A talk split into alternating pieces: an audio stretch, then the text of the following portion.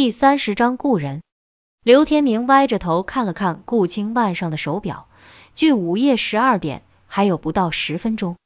铁甲已经穿戴整齐，竟是出乎预料的合身，而且也没有想象中那么沉重。刘天明试着在屋里小跑了一圈，除了那内衬的布衣略紧了一些，行动上基本没什么问题。宇文试着将铁盔戴在头上，想了一想，又取了下来，将插在铁盔上的长羽掐掉了一半。大概是觉得顾青找来的羽翎太长，有些夸张。刘天明头上那顶黑盔用的是红缨，就没这个问题。顾青口中衔着几枚细细的别针，还在为两人整理身上的束带。配上这红色束带后，两个全身黑色铁甲的男人顿时显得英气逼人，威武非常。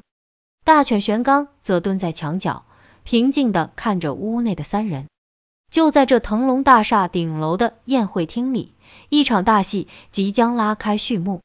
去吧，别老折腾我俩的书带了，带着玄刚到控制室去，再试试这微型步话机的效果。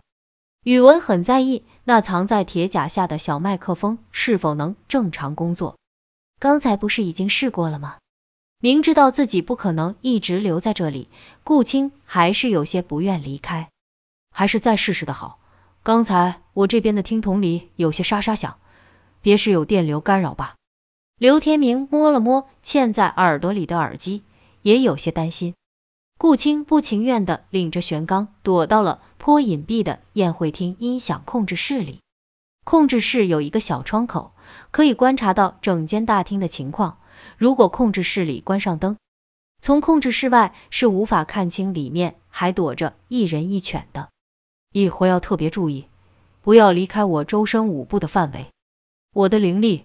只能在这个距离之内，才可以维持你面部虚灵纱的易容效果。我可不想让金河龙王看见你的脸皮掉在地上。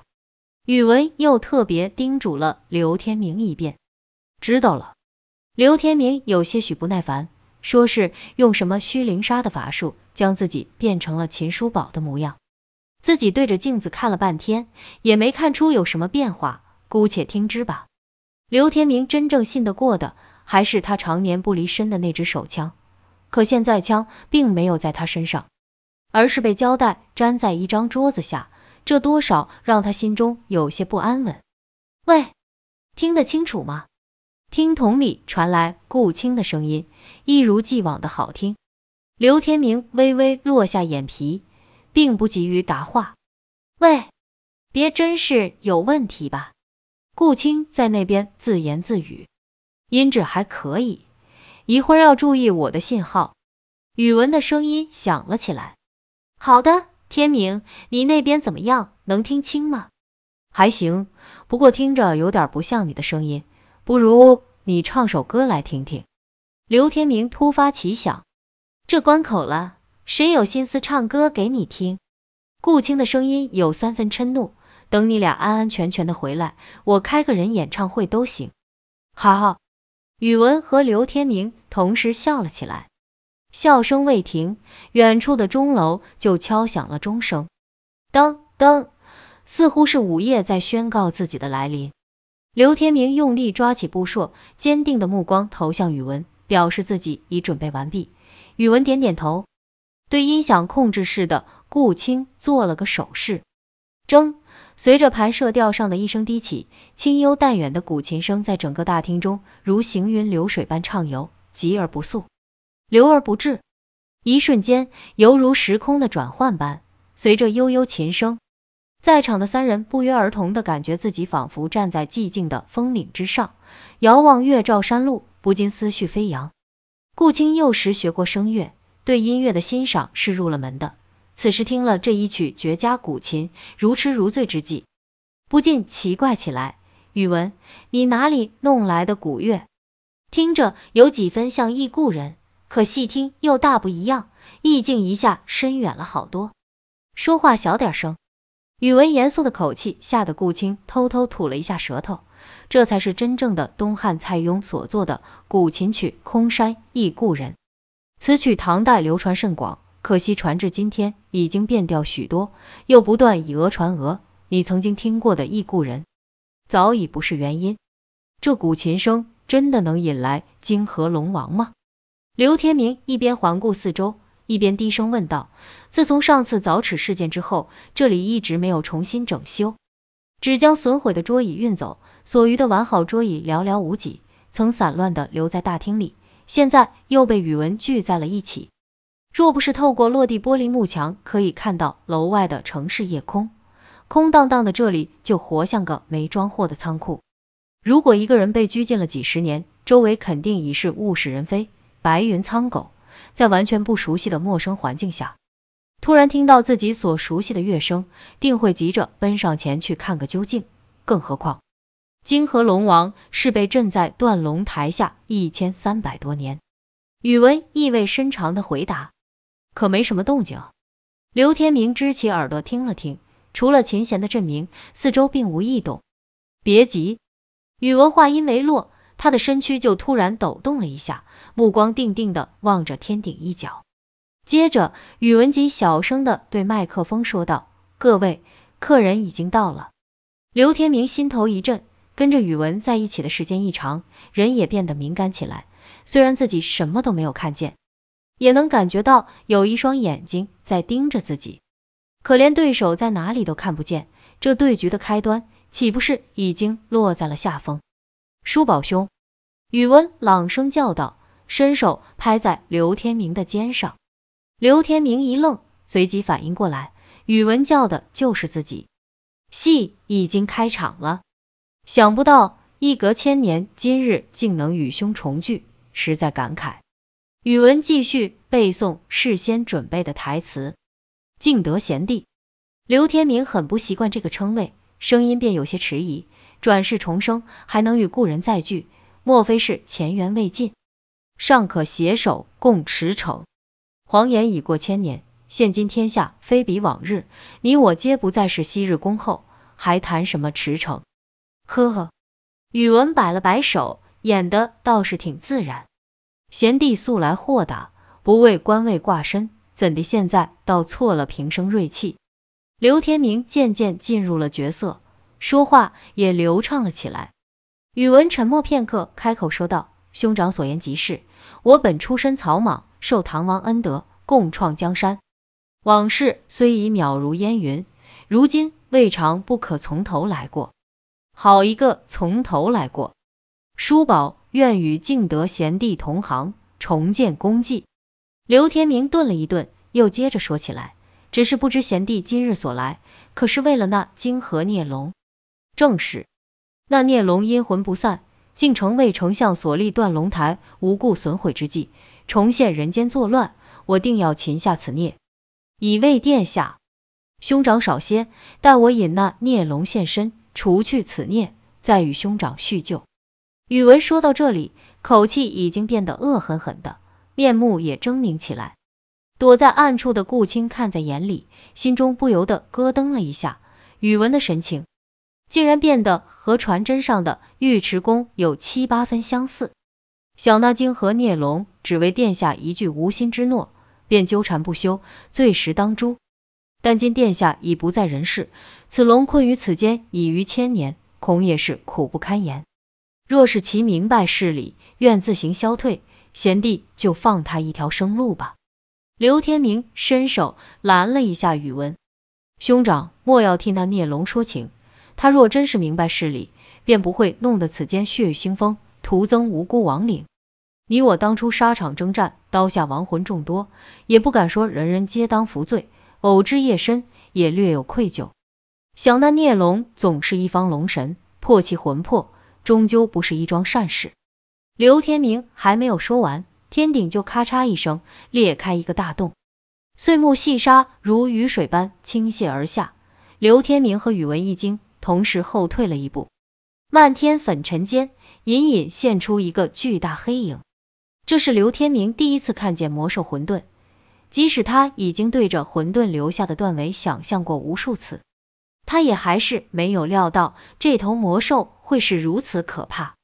断尾的混沌爬行的动作有些笨拙迟缓，但那血盆大口猛地一张，刘天明的心就跳动得异常剧烈。两腿也忍不住站立起来。幸好一只有力的手搭在了刘天明的肩上。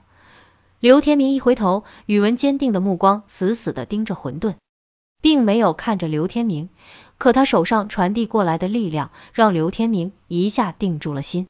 刘天明握紧手中的长硕，手心微微渗出汗水，没有宇文的暗示，他是不能擅自行动的。宇文心中其实也紧张的不行，最好的情况自然是泾河龙王不曾识破他们的把戏。两位将军的余威尚在，让那龙王知难而退。可龙王就这么大咧咧的从天而降，甚至不再使用混沌特有的属性穿越，难道他已看出了破绽？混沌高昂着头，居高临下，正对着宇文。宇文能清晰感觉到混沌身上散发的死亡气息，比前次更加浓烈了。庞大的蛇形躯体四周，可以明显的看见黑色瘴气升腾。究竟是金河龙王控制了混沌，还是混沌的暴力影响了龙王？宇文挺上前一步，用手中长硕遥指混沌，低喝道：“金河孽龙还不现身，莫不是要等本帅破开你这虚张声势的大蛇？”顾清照宇文的吩咐，将宇文的麦克风输出接在了宴会厅的音响设备上。宇文的这一声低吼。被音箱放大后，气势十足的在大厅里回荡。混沌咧口长笑一声之后，进而将头伏在了地上。巨大的头颅离宇文和刘天明不过八九步，这么近距离的看着混沌那满口尖牙，刘天明突然想起那残忍杀害张建国的凶手，就是眼前的这头怪兽。他浑身热血一下沸腾起来，若不是宇文用严厉的眼神制止了他，他恐怕会按捺不住。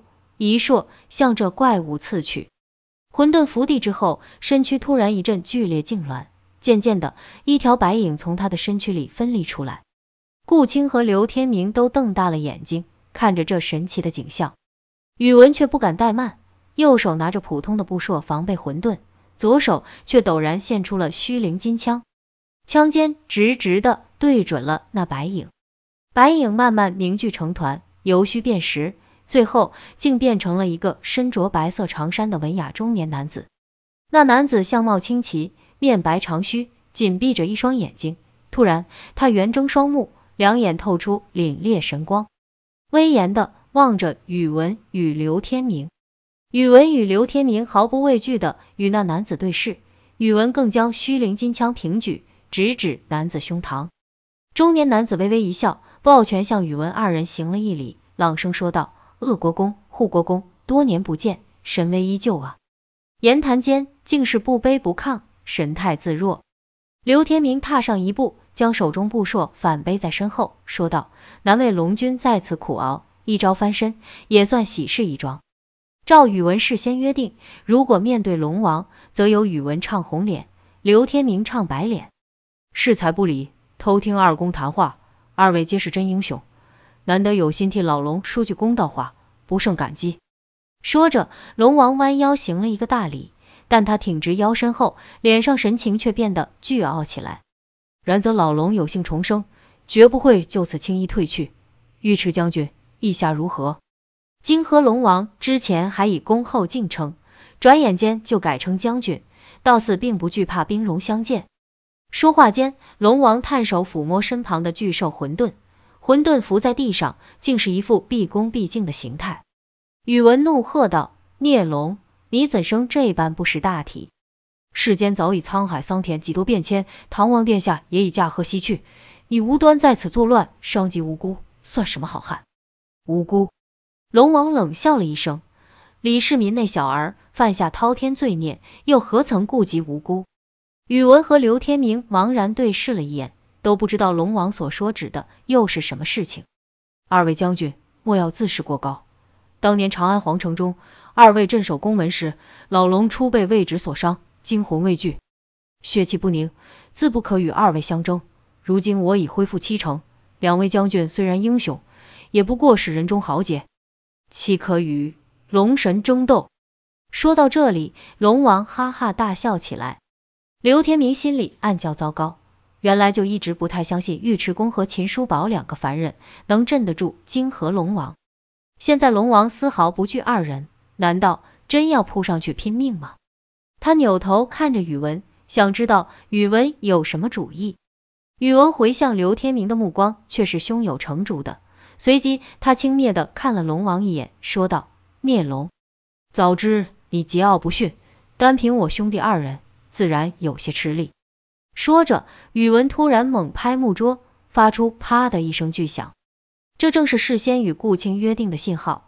顾青躲在控制室里，听见这一声响，立刻开启了控制台上的开关，一瞬间。吊在天顶的三台投影机同时工作起来，在金河龙王身旁的白墙上投出巨大的虚影。宽大的墙面上立即出现了一队阵列整齐、全身铠甲的士兵。魂魄归来，重召旧部，由此三百甲士阴魂，还怕你不俯首伏诛？宇文气宇轩昂的一挥手中长硕，这一切其实只是宇文精心剪辑的电影视频。此时在投影上放出，再配上音响，效果极佳的混响，一时间大厅内似乎真有了千军万马汇聚于此的气势。墙上的士兵们在纷纷拔出长剑，高声呼喊，使一直傲然挺立的金河龙王也吃惊不小，不敢再轻举妄动。刘天明和顾青都捏着一把冷汗，宇文兵行险着，居然放电影来吓唬金河龙王。这已经近乎当年诸葛亮的空城计了。如果龙王出手试探这群兵士的实力，那可就全穿帮了。金河龙王四处张望之后，竟然又抬头看了看天顶那个破裂的大洞。难道龙王真的相信了宇文部下的一阵，信心不足，在为自己寻求退路？刘天明抓住这个时机，先对着宇文叫了一声：“敬德贤弟，莫要冲动。”又扭头对着龙王大声喊道：“泾河龙君，事已至此，我也不愿两败俱伤。只要龙君自行退出，不再危害百姓，我等定不追赶。”龙王眼中金光四射，回应道：“护国公有心，老龙再谢，但此事定不可就此完结。李世民言而无信，毁我水族，这般罪孽必要血债血偿。滔天罪孽，毁我水族。”顾青默念着龙王所说过的话，传说中好像不是这样的呀？难道其中另有不为人知的隐情？想到这里，顾青通过步话机轻声对宇文说道：“宇文，李世民什么时候害过龙王的水族了？他怎么口口声声说李世民罪孽滔天啊？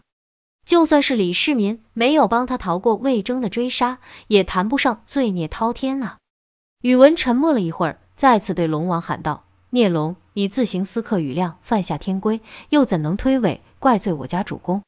谁知宇文所说的这句话，龙王竟然听不懂。什么私刻雨量，犯下天规？我泾河龙王何时受过什么天规束缚？啊！在场的三人都是大吃一惊，莫非这泾河龙王之死，并非传说中那般简单？